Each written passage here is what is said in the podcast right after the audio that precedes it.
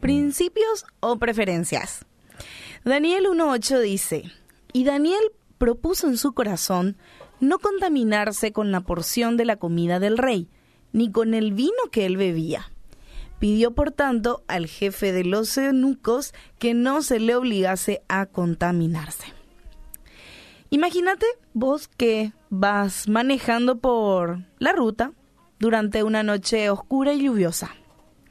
Incluso la luz de los faros de tu auto parece ser atrapada de repente por la oscuridad, mientras vos luchas por evitar desviarte del camino.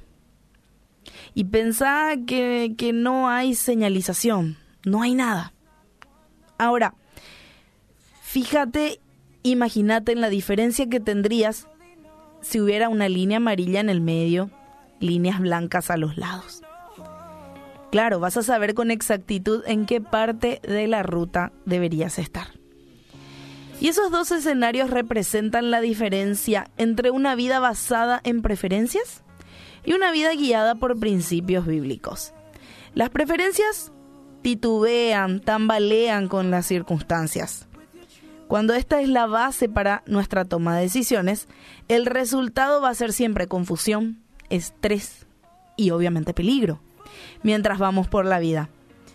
Por el contrario, los principios son las verdades inmutables de Dios que nos mantienen en el camino de su voluntad y nos protegen del peligro y del engaño. Así que Daniel es el ejemplo de un joven que vivía según los principios de Dios. Cuando se dio cuenta de que había una línea que no podía cruzar sin desobedecer al Señor, él se mantuvo firme y confió en Dios, en vez de conformarse al mundo pagano que lo rodeaba en ese entonces. Daniel eligió no comer de lo que había sido sacrificado a los ídolos de Babilonia, como cuenta la historia.